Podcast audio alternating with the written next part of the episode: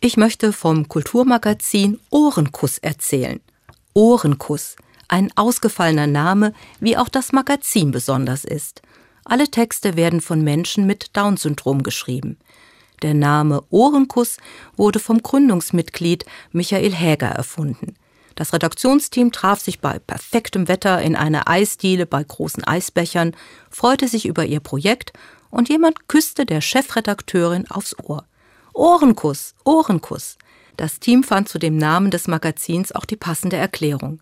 Man hört und sieht ganz vieles. Das meiste davon geht zum einen Ohr hinein und sofort zum anderen Ohr wieder hinaus. Aber manches ist auch wichtig und bleibt im Kopf. Das ist dann ein Ohrenkuss. Seit 25 Jahren gibt es das Magazin Ohrenkuss und sein engagiertes Team von Redakteurinnen und Redakteuren mit Down-Syndrom, die zu unterschiedlichen Themen schreiben.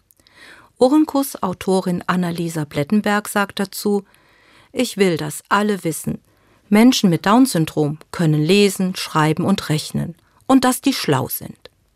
Seit es den Ohrenkuss gibt, wissen das mehr Menschen. Seit 30 Jahren wird am heutigen 3. Dezember der Internationale Tag der Menschen mit Behinderung begangen. Bei uns in Deutschland zählt fast jeder zehnte Mensch dazu. Deshalb hat Annalisa Blettenberg recht.